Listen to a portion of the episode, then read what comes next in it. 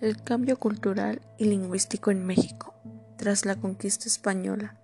El camino hacia una nueva vida, nuevo horizonte. Introducción. La presente investigación tiene como referencia a la población mexica hacia un cambio social, político y económico a consecuencia de la conquista española, la cual afectó directamente a una sociedad poderosa que abarcó la mayor parte del territorio mesoamericano en primer lugar, analizaremos el encuentro del español castellano por encima de la población mexica y la conquista española. Por último, resaltar un antes y un después en la historia de México, o en su tiempo a para convertirse en la Nueva España, sin dejar atrás el sistema mundo y las nuevas reglas establecidas por un nuevo régimen. En otras palabras, se abarcará cómo el español se modificó para establecer lo que hoy en día hablamos, la cual es una necesidad comunicativa, dejando atrás nuestro pasado por, una, por otra lengua, cultura y sociedad. En conclusión, se ve un México en busca de identidad nacional que afectó directa cruelmente a la población durante muchos años. El origen de una cultura poderosa y el contexto histórico.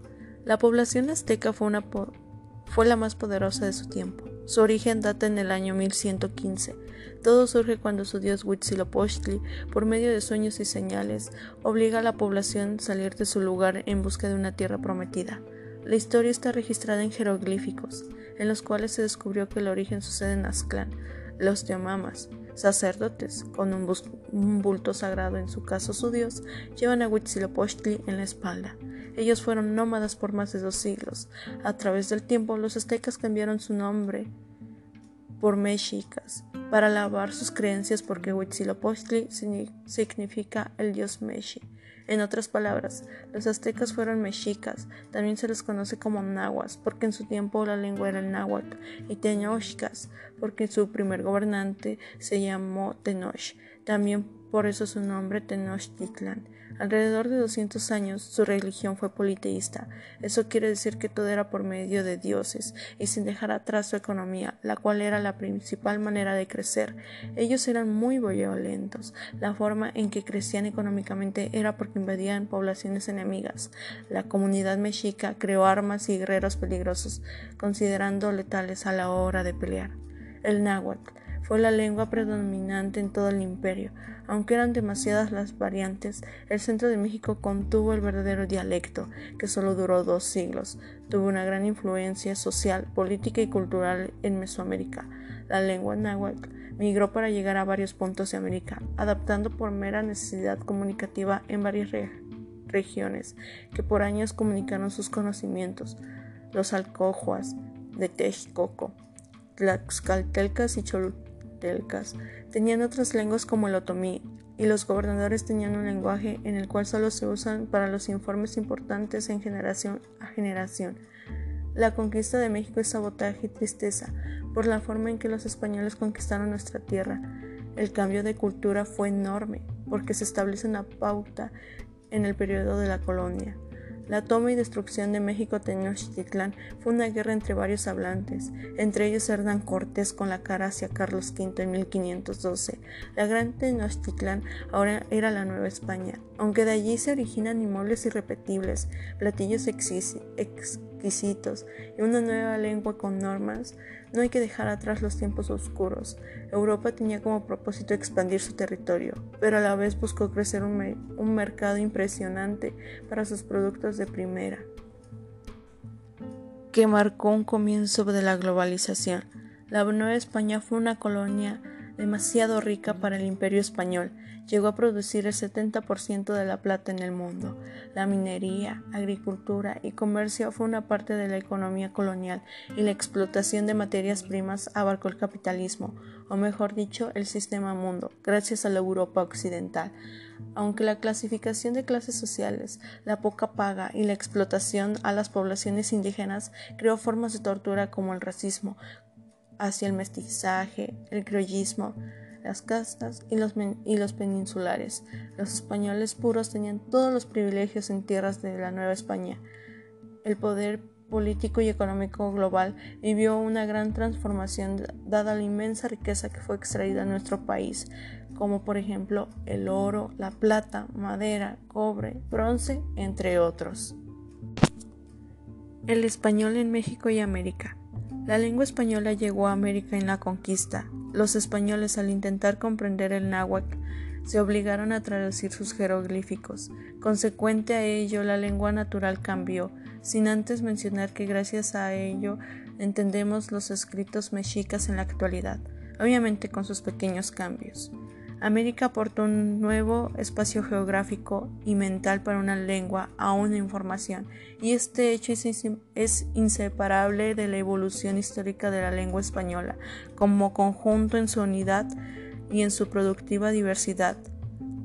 El español fue un hecho e incluso se llama el español de América por su diversidad y el cambio tan grande a comparación del español castellano. Por ejemplo, un español al intentar comunicar algo en su idioma lo transmite a un indígena, pero hay un mal entendimiento con faltas gramaticales, y eso fue lo que en realidad sucedió. Por eso el proceso fue increíble, como nuestras antiguas generaciones modificó el español y estableció bases lingüísticas y sociales para un conjunto de variedades dialectas que conforman nuestro español. En la conquista, los españoles aprendieron el náhuatl. Se usó en la escuela y en la universidad. Incluso los misioneros se comunicaron con ella. En el siglo XVI, la lengua nativa creció y consolidó el lenguaje del comercio y de la comunicación, encima de muchas lenguas regionales. En 1580, el rey Felipe II decide que los sacerdotes aprenderán la lengua indígena prevaleciente, es decir, la lengua general. En conclusión, en el siglo XVII se declaró el español como lengua general. En todo ese tiempo hubo una evolución importante del idioma. Sin embargo, la totalidad y selección de las fonológicas, morfológicas y léxicas establecidas desde el español castellano se modificó. La lengua fue un tema muy fuerte para la evolución que tuvo en nuestro territorio por muchas circunstancias culturales sociales que, que influenció en su totalidad en las regiones en donde los colonos vivían. Para profundizar el tema, los colonos provenían de diferentes lugares y cada embarcación llegaban a diferentes puntos de la Nueva España. La población que emigró a América era un conjunto heterogéneo que podría calificarse como clase medias urbanas. Las personas de este grupo eran reos, nobles o familias que no tenían pertenencias, una razón más de un lenguaje pobre, porque no sabían leer y escribir. En la variedad lingüística americana es posible encontrar rasgos de dialectos peninsulares castellanos, que cae peso en Andalucía, en origen a nuestro español y por la variedad de culturas lingüísticas, por ejemplo, la ya establecida y el español americano como propio.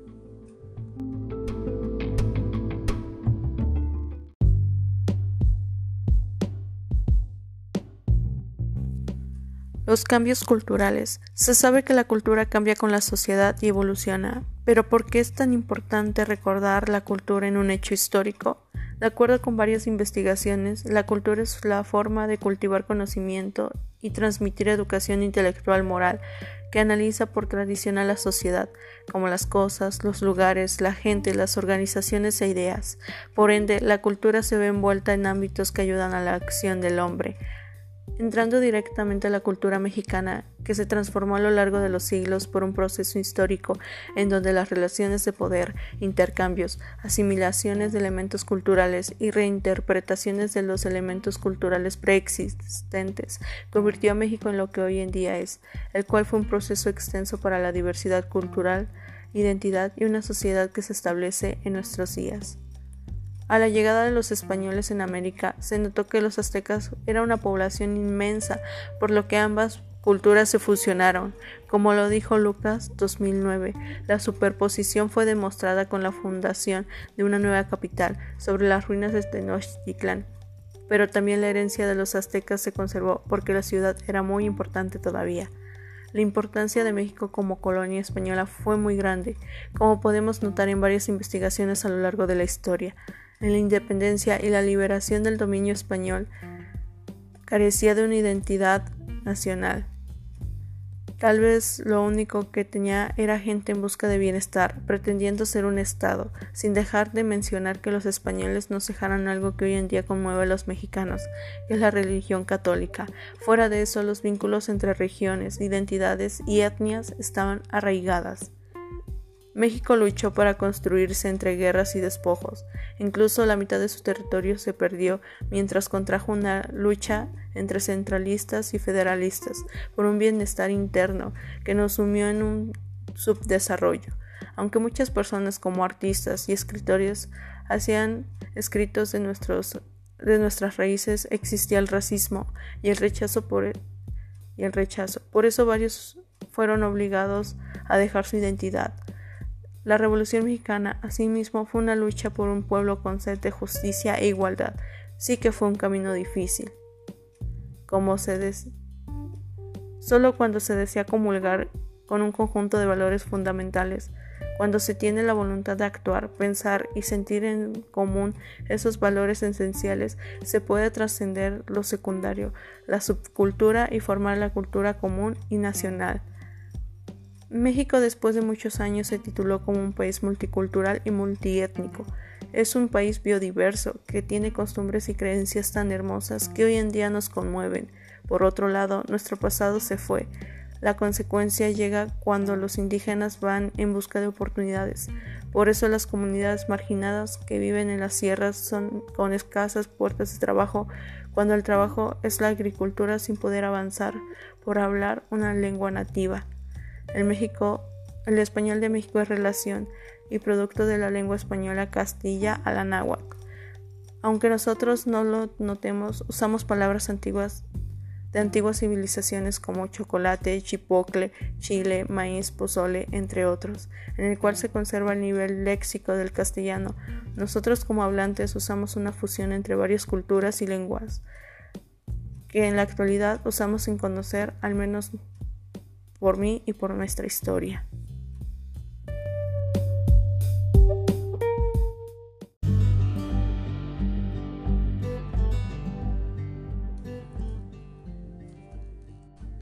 Conclusión. La lengua y la cultura evolucionaron para estar en nuestro entorno.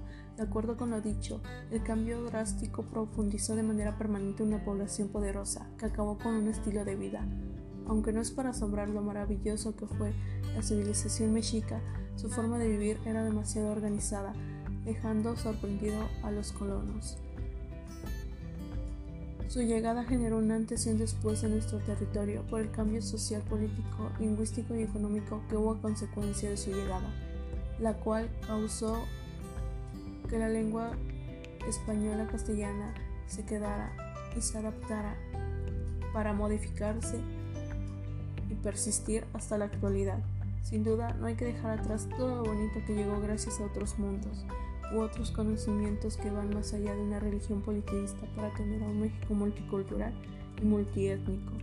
Nuestra historia nos representa y aunque no nos demos cuenta, la lengua es una identidad que nos caracteriza. Pero es triste la forma en que se abandonó una antigua civilización que en algún momento nos representó. Cultura es formación de una lengua que ejercemos todos los días, dando importancia a este hecho histórico como un brincolín para ser lo que hoy somos. A mi México le costó encontrar una identidad nacional, pero estoy orgullosa de cómo la gente con verdadera sed de lucha me dio el reconocimiento de ser eso, mexicana. Me encanta estudiar mi pasado e investigar sobre mi cultura, y eso implica ver cómo visto, hablo y la forma en la que me relaciono.